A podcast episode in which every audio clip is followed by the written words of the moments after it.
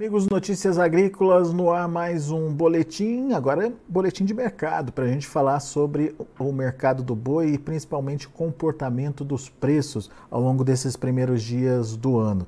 Uma pressãozinha está se estabelecendo aí sobre a arroba e a comparação é inevitável quando a gente olha é, é, dezembro passado e o próprio ano passado, início do ano passado, ah, mas a gente tem que entender que o contexto é outro, que esse ano a gente tem aí uma condição de maior oferta e a gente tem ainda um estoque remanescente do ano passado que acabou não sendo consumido da forma que o mercado se planejou. Portanto, essa pressão ela tem se justificado aí nesse início do ano e a gente quer entender uh, como é que ela vem acontecendo e principalmente como ela deve se estabelecer aí daqui para frente. Para nos ajudar a entender um pouco mais do mercado do boi, está aqui comigo Tiago Bernardino de Carvalho, pesquisador do CPEA. Seja bem-vindo, Tiago. Obrigado por estar tá aqui com a gente e nos ajudar nesse entendimento. É uma, uma pressão que já era esperada, Tiago? Uh, é normal essa, essa, digamos, essa falta é, de uma demanda mais forte nessa primeira quinzena do mês? É, e, enfim, é, essa pressão no preço da arroba uh, já estava na conta? Seja bem-vindo. Obrigado, Alexander. Olá, amigos Notícias Agrícolas. Vou aproveitar, deixa aqui. É é o primeiro que a gente grava esse ano, 2023. Então, desejar um feliz ano novo, né? um feliz 2023 para todos que sempre nos acompanham. Né? Que seja mais um ano aí repleto aí de alegria, sucessos para todos. Né? E sempre com informação, né? com informação, informação do boi, entendendo um pouquinho esse mercado. Uh, eu acho que você sintetizou bastante coisa, Alexander, né? para a gente fazer esse briefing do, do que vem acontecendo. Realmente, a gente vem de dois anos, podemos dizer assim, é, começo de 21, até mesmo 22, começo de 22, ou a gente volta, ah, 20 também foi bacana, onde a gente, já, a gente tinha um cenário, né? A gente teve a quebra estrutural com a entrada da China, movimento de uma demanda externa muito forte, retenção de fêmea, então de baixa oferta. A gente já veio nesse processo, tá? Então, o começo dos anos anteriores realmente foi positivo. Até se eu olho o preço do boi hoje em relação a janeiro de 22, ele caiu quase 20%, 17% em termos reais. Né? Então, realmente, o pecuarista ele sente. Mas por que tem essa queda? Por que tem essa pressão? Tem, tem, tem todo um cenário para ser analisado, que começa ao longo do ano. Sim, a gente tem um ano muito pressionado, como a gente vem falando nas últimas vezes aqui, em termos de inflação, em termos de consumo doméstico. O consumo doméstico é o motor, tá? A gente está falando um 75, 70, que seja um pouco menos ou um pouco mais, mas 70% da produção é consumido no mercado doméstico. Então, é, é uma grande mola propulsora. As exportações, elas bateram recorde novamente, ajudaram a sustentar as cotações internas do preço, vão continuar fazendo a mesma o mesmo caminho, trilhando 2023, dado o câmbio alto, dada a competitividade da carne brasileira no cenário internacional. Então, é, mantendo o mesmo padrão, a, a, China como grande compradora, não abrindo novos mercados como o Japão, uma Coreia do Sul ou outros países comprando um pouco mais, que até pode ocorrer, dado que o preço da arroba caiu um pouquinho, isso atrai também antigos compradores. O mercado ele vai externo ele vai continuar nesse patamar, vai continuar oscilando aí 2 milhões de toneladas de carne natura, mais as industrializadas que seja. É um mercado interessante. Agora, a demanda interna que é o retrovisor. E aí a gente chega o outro lado do, da economia, que é a oferta. Houve muito investimento, foi o ano que a gente mais produziu carne, foi o ano que a gente tem a retomada na produção dos animais de reposição, dado todo o investimento em 2021. Isso tende a ocorrer. A gente tem todo o cenário, vale lembrar, foi o ano que a gente mais confinou. Então, com o confinamento, você também tá, tá, traz todo um novo cenário de negociação, frigorífico fazendo escala, confinadores montando escala. Você traz esse cenário onde que eu vou planejando minha produção, em termos de oferta. Aí a gente está falando de oferta maior ainda, a gente já mencionou um pouquinho. Estamos abatendo um pouco mais de fêmeas, vamos abater mais esse ano, vamos ter mais bezerro. Tá? Agora, do mesmo jeito que eu planejo, eu coloco essa carne. E a demanda interna que se esperava com Copa do Mundo, com eleição, com final do ano, melhorou-se em termos um pouquinho de cotação, mas não foi o efetivo para sustentar uma nova virada favorável, uma nova virada positiva de ano, como foi o ano passado, como foi 2021 frente a 2020. Então, um cenário de maior oferta, seja vindo do campo, um cenário de maior oferta de carne no varejo, no atacado, também na indústria frigorífica se aproveitando de um preços menores, por exemplo, em novembro, que ele oscila, depois volta a subir em dezembro, eu monto escala, eu monto é, estoque. E aí realmente eu coloco uma pressão. Soma-se isso, todo esse cenário, principalmente aqui no centro-sul do Brasil, né, no, no sudeste, eu tenho muita chuva. Como que está a, a, qualidade da engorda do gado, manejo no pasto, ah, estou segurando, não estou conseguindo engordar, o resquício de confinamento, eu preciso tirar esse gado logo, aí eu acabo escalando mais a indústria. Então são cenários que a gente precisa analisar para entender um pouquinho essa pressão. Realmente o, o pecuarista, ou vamos dizer, o produtor, ele viu, como a gente já disse nesses últimos meses, últimos anos, uma valorização. Ah, o cenário vai ser de menor oferta. Sim, dado um cenário de menor oferta, dado que eu vou ter menos animal de confinamento, dado que eu vou ter o passo para manejar melhor. Por outro lado, eu tenho mais carne. A carne bovina, é, só para fazer o gancho, trazer número para quem nos está acompanhando, a carne bovina, só nesse começo aqui de é, esses primeiros sete dias do, do, do, mês, né, de 9 a 2, a carne bovina ela recuou 1,4% no atacado de São Paulo. Ah, Tiago, mas isso é justo. O boi está recuando quanto? Mas se eu olhar, por exemplo, a carne suína, ela cai 7,7%. A carne de frango cai quase 2%. Então, a carne bovina foi a que menos valorizou, desvalorizou, mas eu tenho uma pressão muito grande das outras carnes. E isso faz com que sobre carne no mercado. Eu vou buscar uma carne mais barata. Tá? Então, isso daí joga uma pressão também. E esses números, por si só, ah. eles mostram que realmente sobrou um estoque do ano passado que não foi consumido, né, Tiago? Sim, perfeito. A intuito, né, de se a gente pegar intuito de comparação, tá? A variação de janeiro do ano passado, não na primeira quinzena de mas a variação na primeira na, no primeiro mês de 31 de janeiro, lá é, 3 de janeiro do ano passado, a carne bovina chegou a cair 3% também. É, é um movimento natural, mas a suína caiu 21%, o frango caiu 11%. Então, vinha da menor oferta. Agora, é o cenário tradicional de menor consumo. E principalmente dado que eu estou no primeiro, na primeira quinzena ainda, é realmente um cenário de acomodação de preço. Bom, daí então a gente, a gente tem essa questão é, do estoque que é, sobrou do ano passado, mais um volume maior de animais, justifica aí essa pressão nos preços. Como é que está essa pressão quando a gente compara o preço do boi nesse primeiro, nessa primeira semana do ano aí?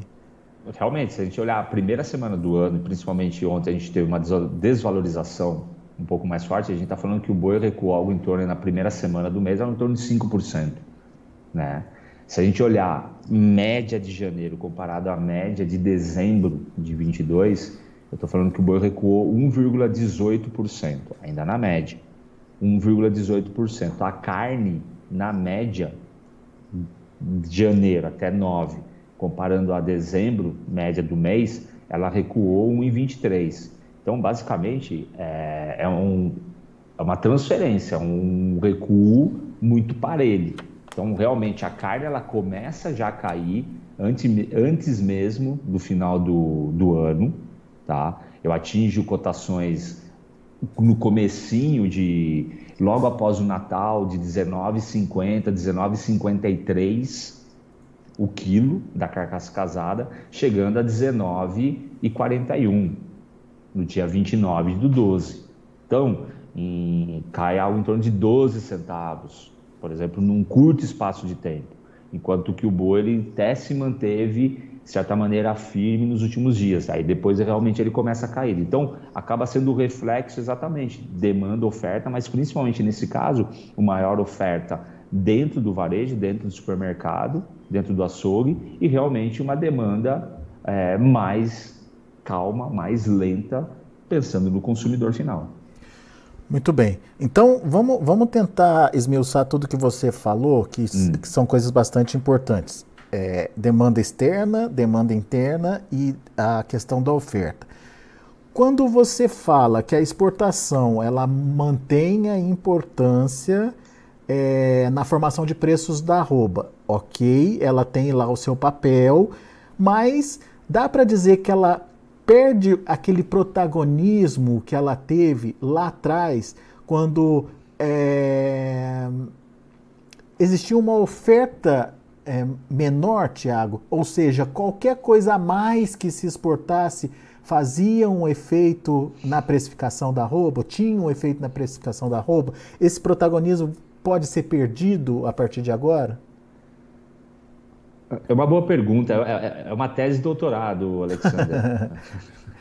Não, mas é, realmente, é como eu mencionei, a, a, entrada da China, e a entrada, a gente fala da China porque realmente foi o que, que mudou o mercado, o patamar de preço, né? Aí juntamente com uma, a gente já via de abate de fêmeas, mas daí a, houve uma retenção maior de fêmeas, a gente nunca bateu tão pouco animal como nos últimos anos, isso ocorreu, fato, mas realmente as exportações, o mercado externo, ela quebrou estruturalmente uma dinâmica de mercado. Isso é, isso é perceptível até nos preços. Você pegar os preços de 88, 90 para cá, milho, soja, boi, eu sempre tenho, tenho, algumas várias quebras estruturais, tanto em soja e milho no boi, foi a primeira grande quebra estrutural depois do plano real que controlou a inflação. Basicamente, aí eu estou falando aí de quase 30 anos, daí eu tive uma quebra há 25 anos, né, 2019. Então, as exportações, sim, ela, ele teve esse papel. Não é que ela não é importante, né? Eu não vou ser louco aqui de falar que ela não é importante, porque ela está dando sustentação, gerando divisa, né? Mas realmente, você ter um outro movimento vai depender ou a China comprar mais ou novos mercados. Precisa ter coisa nova na exportação para ela virar nova. protagonista de novo. Né? Até porque quando a gente pega a, a, entrada da China, a gente fala antes da entrada da China, um patamar médio, médio de negociar 4 mil dólares, 4.200, aí chegou a 6.800. Hoje a gente está negociando a 6.150, 6.200 dólares a tonelada. Recuou um pouquinho a média nos últimos nos últimos meses, chegou a 4,900, mas a entrada da China ela fez que também expulsasse outros mercados, porque ela valorizou. Uhum. Então, por isso que é importante um fato novo. Então, as exportações não vai ter o mesmo, a mesma simbologia que teve. Eu, na minha visão, como eu falei no início, ah, eu acho que a gente tem o protagonismo 2023 da oferta, dado toda essa, seja uma oferta maior por qualidade de passo, custo alto no primeiro semestre, ah, não vou, vou soltar minha vacada, não tenho manejo bom, seja por um custo alto, restringir a oferta no segundo semestre, como que vai estar o milho, como que vai ter todo esse cenário em termos de preço, principalmente o confinador, né? aquele confinador do segundo semestre, ele fica esperando um preço melhor do boi gordo, às vezes o preço não vai vir, mesmo com preço de reposição mais baixo. Então, a oferta ela vai ter esse protagonismo. Agora, e as exportações caminhando, as exportações, aquele, aquele passageiro ótimo, né?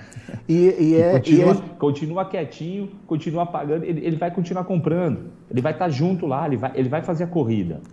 O então, problema é a demanda interna. É, então, pelo que eu entendi, uh, o controle desse fluxo de entrada de animais é que vai determinar é, maior ou menor participação da oferta na formação de preço, certo?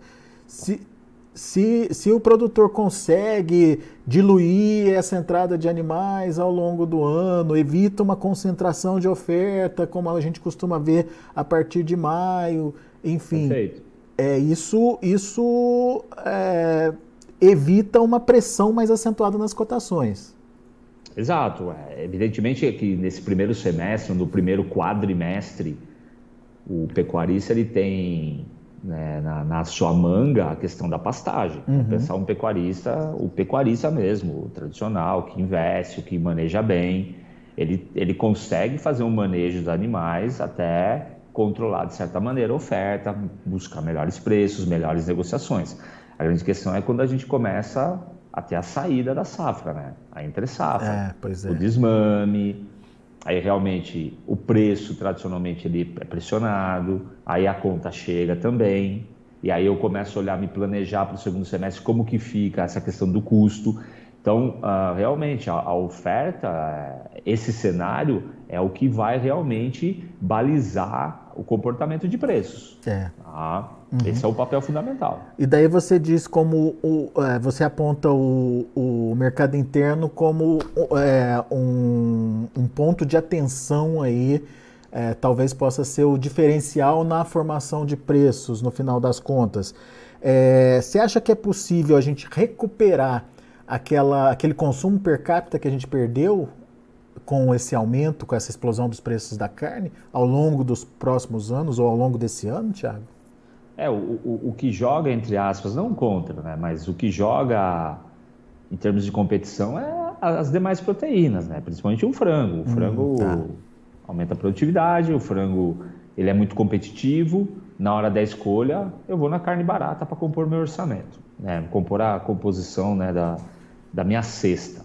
Né? Então, a, o, o, grande desafio do, do mercado de carne bovina hoje é, pensando no mercado interno, que, ele, que o mercado brasileiro pode até se tornar mais, é, mais lucrativo, ele já é de certa maneira, mas mais importante o mercado externo do que o mercado interno daqui a alguns anos, mas hoje ainda é o mercado interno em termos de volume, uhum. tá? Volume. Uhum. Então, ele depende de uma eficiência maior, depende de uma competição maior, junto com as demais carnes, mas aí principalmente, por, porque eu falo que o, a demanda interna ela está no retrovisor? desse mercado. Porque a gente tem o novo governo, o novo governo já deixou claro algumas medidas sociais, né, econômicas, para motivar principalmente a classe baixa.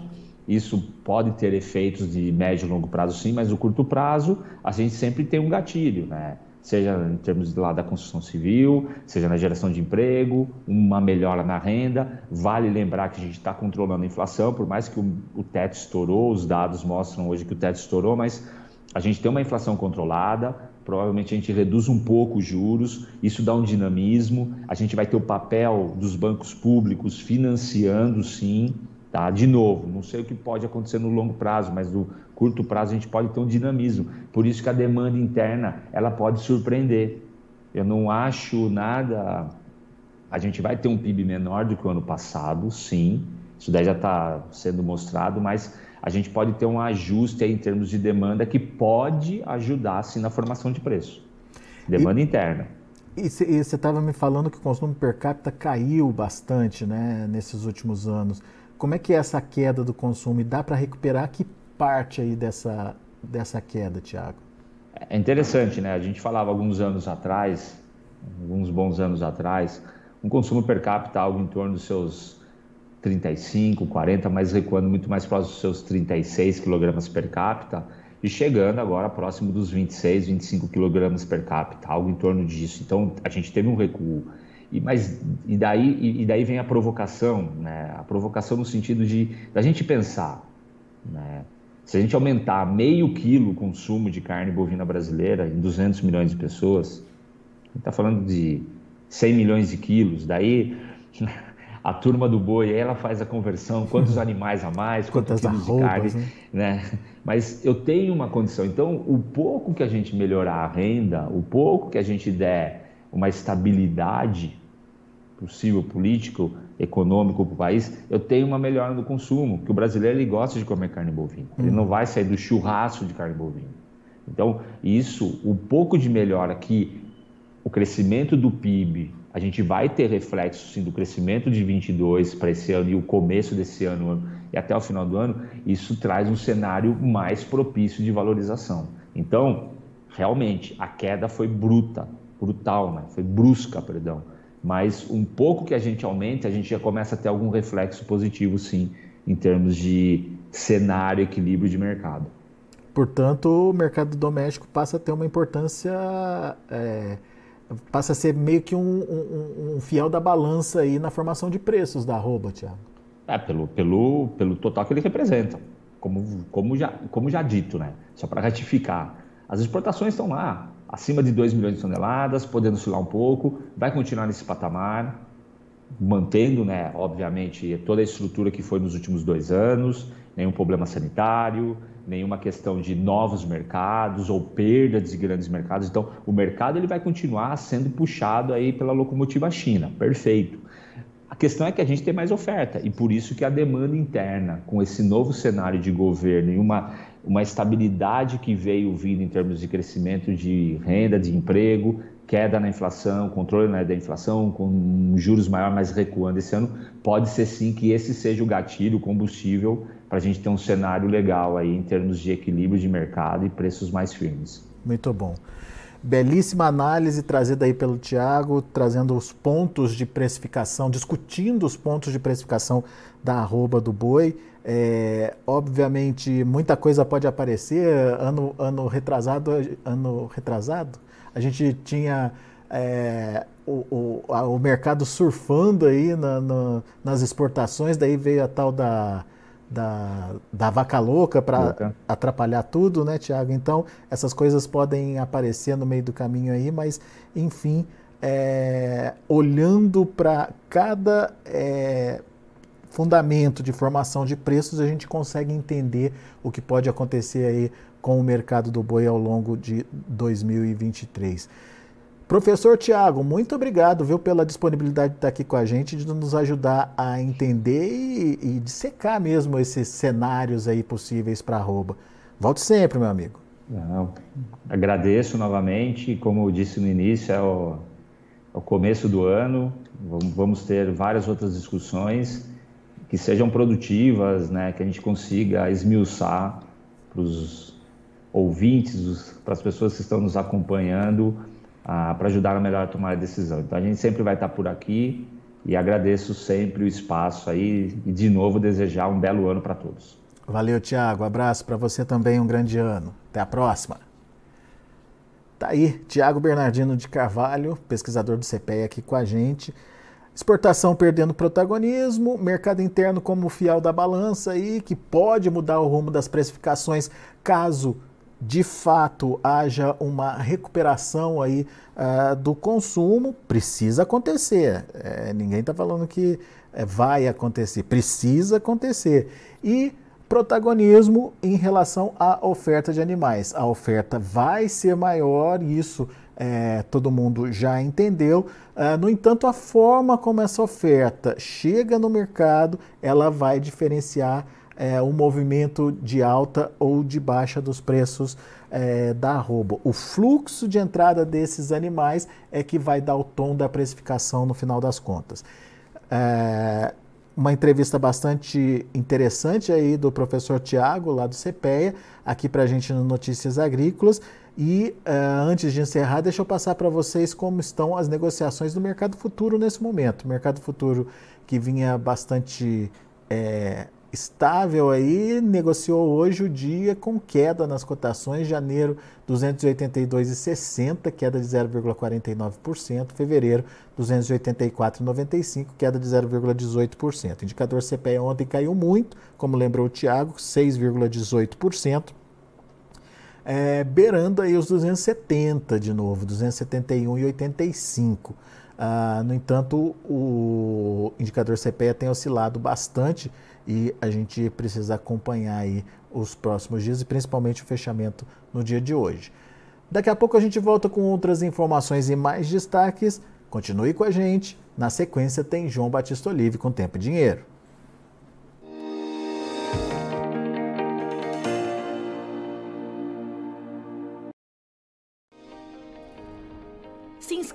Nossas mídias sociais no Facebook Notícias Agrícolas, no Instagram arroba Notícias Agrícolas e no nosso Twitter arroba Notiagre. E para não perder nenhum vídeo, não se esqueça de nos acompanhar no YouTube e na Twitch Notícias Agrícolas Oficial.